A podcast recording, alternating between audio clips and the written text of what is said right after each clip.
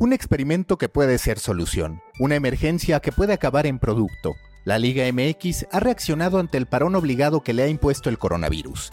Lo ha hecho recurriendo a lo mejor de dos tiempos, el presente con sus futbolistas que por ahora calientan desde el sillón de sus casas y el del futuro, que representan los eSports.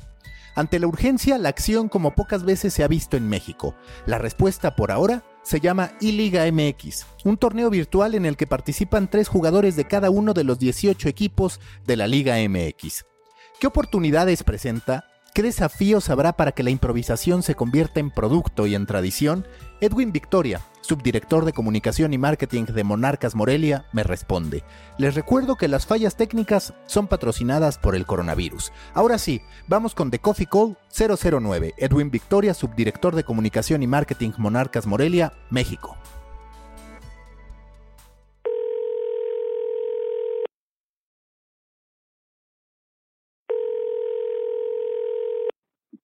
De Coffee Call con Edwin Victoria, subdirector de marketing y comunicación de Monarcas Morelia. Edwin, gracias por estar acá en un contexto pues interesante porque se presenta la I-Liga MX. ¿Cómo asume Monarcas Morelia la creación de esta competencia? Hola Mauricio, eh, al revés, muchas gracias por el espacio. Sabes que, que siempre es un placer platicar con gente como tú y pues más con todos tus seguidores. Eh, poder platicar un poquito de lo que estamos trabajando aquí en, Morelia. Eh, bueno, pues como comentas este contexto de la I-Liga, creo que estamos en un contexto que a toda la industria del entretenimiento, no solo al fútbol, nos está cambiando el panorama en el corto plazo. Nadie teníamos contemplado lo que nos está pasando. Es una crisis como tal y tenemos que encontrar la manera de seguir acercándonos a nuestros consumidores, a nuestros usuarios, a nuestros aficionados, que al final, pues ellos siguen buscando y demandando contenido de nosotros más allá de lo que pase o no pase de la cancha. Entonces, al final una gran ventaja que tenemos nosotros eh, en esta industria del entretenimiento al ser fútbol, al ser un deporte, es que existe un videojuego con la licencia oficial de toda la liga y de nuestros equipos. Entonces, pues creemos que es un mercado natural, es una manera diferente de acercarnos al, al usuario, al consumidor, y la verdad está muy padre que toda la liga nos pudimos unir en, este contexto y, además contar con el apoyo de las televisoras, lo cual creemos que también le va a dar mucho realce a este torneo, ¿no? Eh, escuchar las narraciones, tener las reacciones, las entrevistas. Vamos a como, como un primer acercamiento para este mundo de los e de los eSports, que tanto se habla, que debemos de estar todos, pero que al final todos tenemos esas dudas de cómo entrar, creemos que va a ser una especie de acercamiento extraordinario. Y pues iremos viendo cómo se van dando las mediciones, los números, y a partir de ahí podemos encontrar muchos insights relevantes seguramente.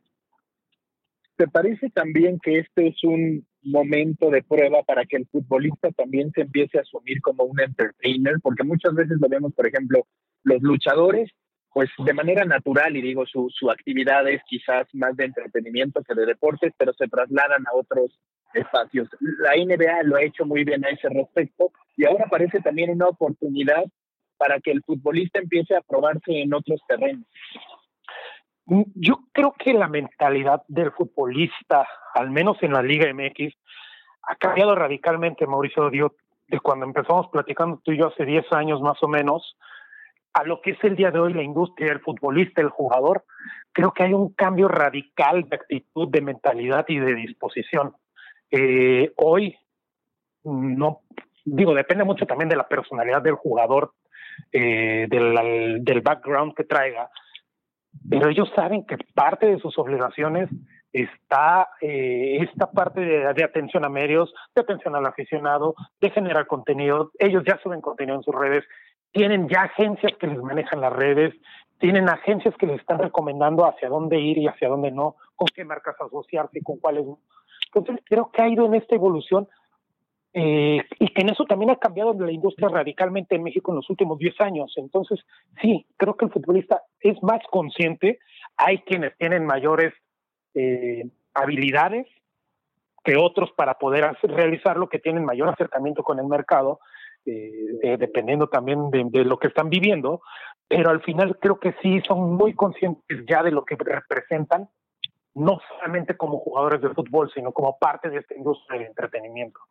Si a ti como especialista en marketing, ya no como representante de un equipo, llegaran y te presentaran la I-Liga MX y tú pudieras invertir, ¿qué sería lo que te llamaría la atención de esto que se está presentando? Tal vez no en esta primera edición, que es bastante claro que se convierte en una especie de salvamento o solución instantánea ante el coronavirus, pero hacia adelante, ¿cómo lo ves viviendo este producto? Mira, yo creo que algo muy importante desde el punto de vista marketing siempre son los early adopters. Eh, ser el primero en la mente del consumidor que trabajó esto, que trabajó en un producto en el cual tiene potencial. ¿Por qué tiene potencial?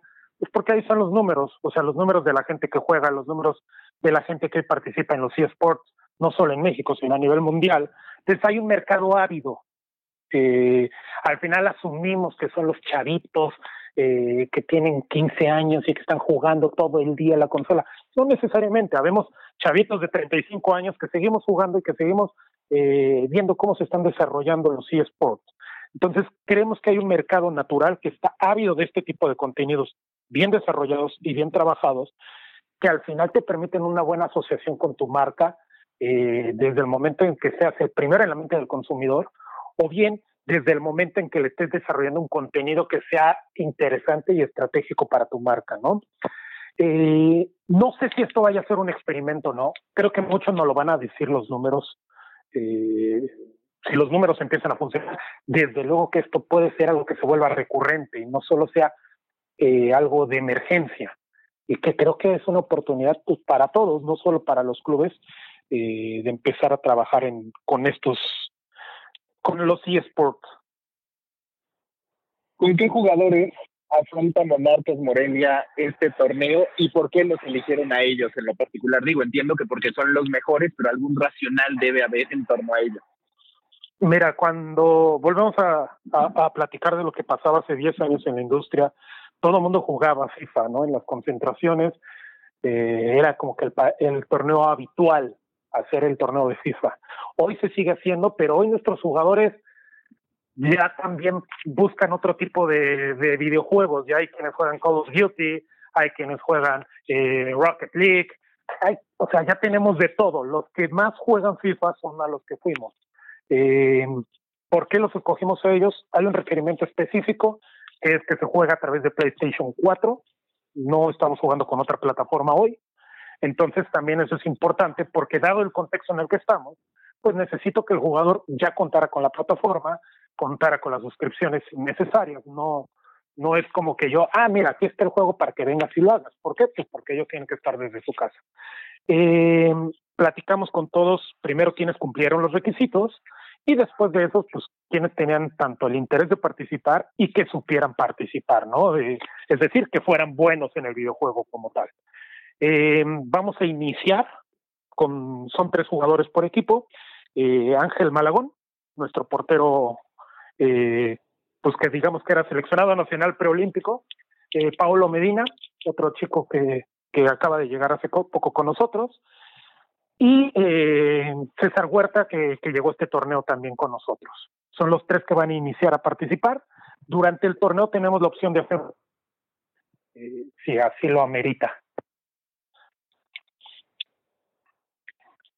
Ok, oye, y hablando de la I-Liga, yo escribí un texto y entiendo que, que sabes por dónde voy, donde hablo de la oportunidad que se está perdiendo de combinar a este jugador profesional de fútbol con los gamers profesionales, porque una de las alternativas sería también el empezar a buscar que los equipos de fútbol tengan sus equipos de eSports profesionales, algo que hoy solamente tienen las Chivas, aunque también entendiendo pues los presupuestos, las prioridades, el que los equipos han tenido que ir incorporando una serie de gastos a su de inversiones si lo queremos llamar así a su estructura donde antes no había un equipo femenil con la solidez que ahora tienen, donde de pronto a las menores se les tiene que invertir más y entraría pronto en este futuro que se percibe la construcción de equipos profesionales de eSports. Creo que es un tema que no, no sé si el 100% de los equipos lo hemos platicado, pero sí la gran mayoría lo hemos platicado de cómo poder eh, acercarnos a este mercado. Eh, se han hecho esfuerzos diferentes, esfuerzos que ha hecho Pachuca, que ha hecho el mismo América, tus Águilas. Eh, creemos que hay esfuerzos aislados, pero no hemos encontrado forma de que realmente como modelo de negocio esto sea algo que podamos desarrollar. ¿Por qué? Porque sí, tiene que haber un soporte de negocio atrás, más allá de que sea redituable para los equipos, que podamos operarlo eh, sin que tengamos que estar batallando, sufriendo con ese tema. Hoy el problema es que esto va a cambiar. ¿Por qué? Porque las marcas al final, pues también van a tener que buscar, eh, de acuerdo a lo que vaya presentándonos el, el presente y no tanto el futuro, van a tener que cambiar sus inversiones, van a tener que ser más estratégicos y tenemos que ver hacia dónde vamos. Eh, ¿Por qué? Porque bien lo dices, Mauricio, si hoy me dices, oye, o le asignamos un presupuesto de X cantidad de pesos para el equipo de eGames o de eSport, o lo asignamos para operar un torneo de la categoría sub-15, entonces creo que también es un tema de prioridades y de la propia estructura del mercado dentro del reto que tenemos las áreas de marketing y comerciales, creo que va a estar la asociación y el encontrar el cómo sí hacerlo. ¿Por qué? Porque sabemos que, que, necesitamos ese presupuesto si realmente queremos hacer un equipo profesional. Si no, habrá otras 25 formas en que podamos encontrar a chavitos que, o, a, gamers, no tanto chavitos, sino gamers, que quieran eh, representar a su equipo, que quieran una oportunidad pero pues la estructura va a ser muy endeble y creo que es ahí donde no podemos eh, fallar también nosotros. Tenemos que encontrar un modelo que sea redituable en el mediano plazo y que realmente sea algo estructurado.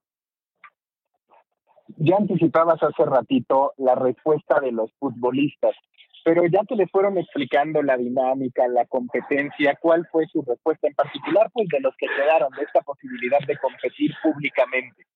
Están felices, están felices.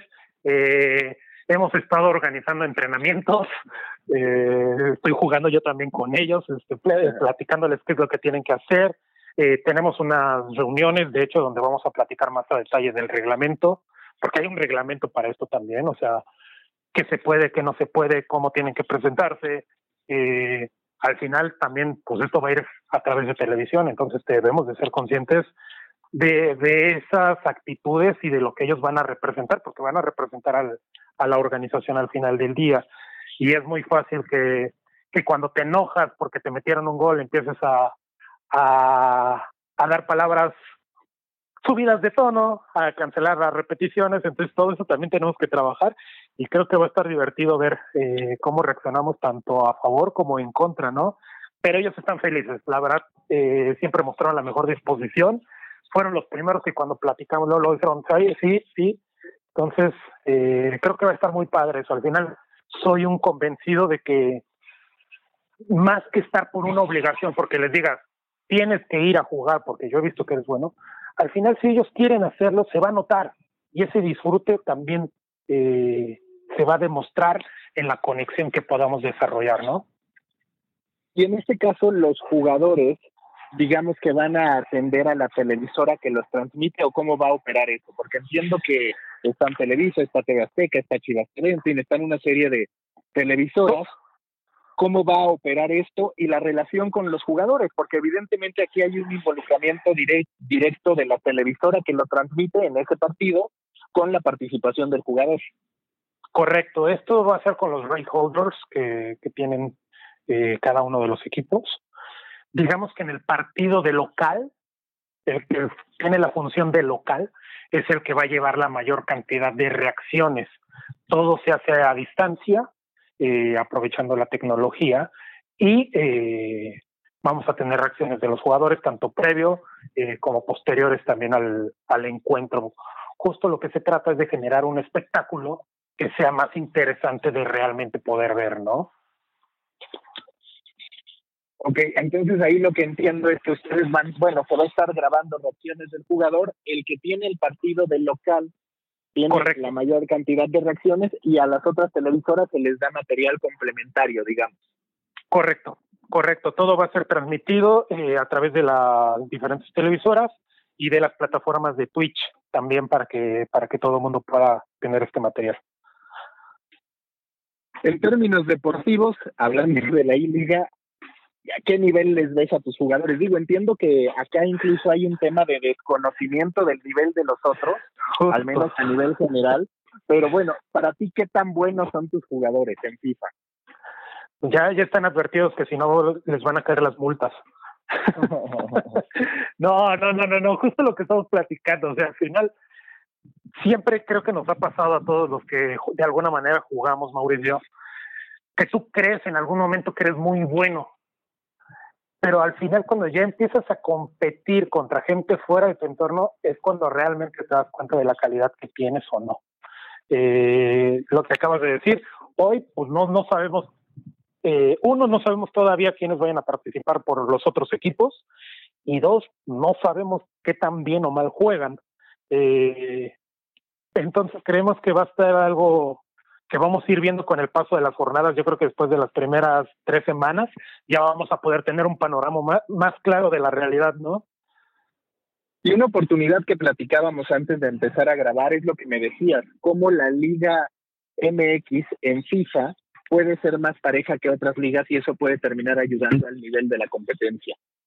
Totalmente, porque platicaba con, un, con uno de los chicos de, de la oficina y, y, tomábamos el ejemplo de lo que pasó en España, ¿no?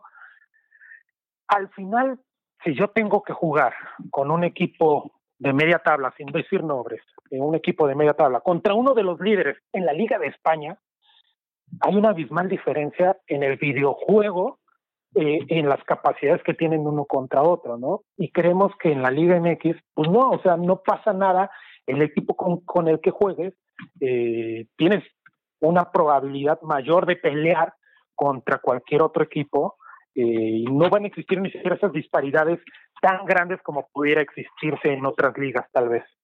Entonces va a estar entretenido desde ese punto de vista también.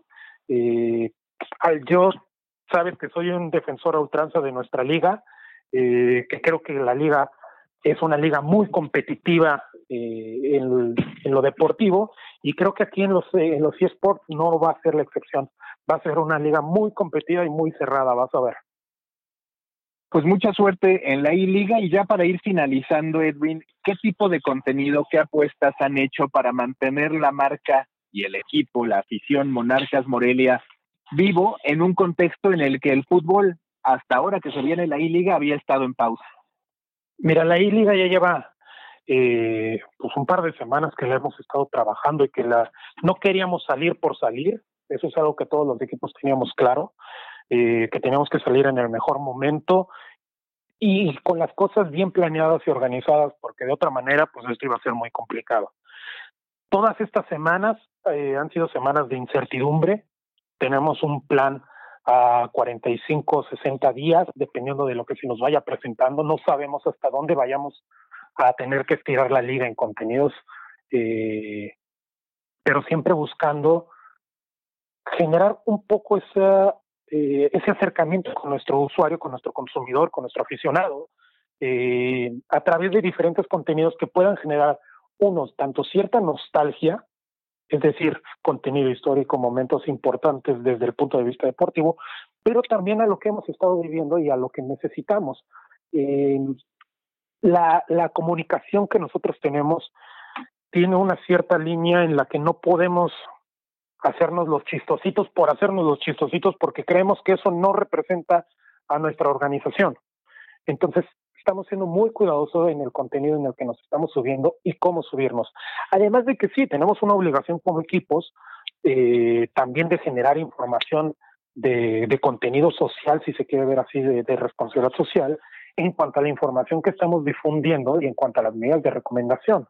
Eh, más allá de simplemente hacernos los graciosos y entretener, tenemos una obligación también eh, de informar con la situación actual del país, ¿no?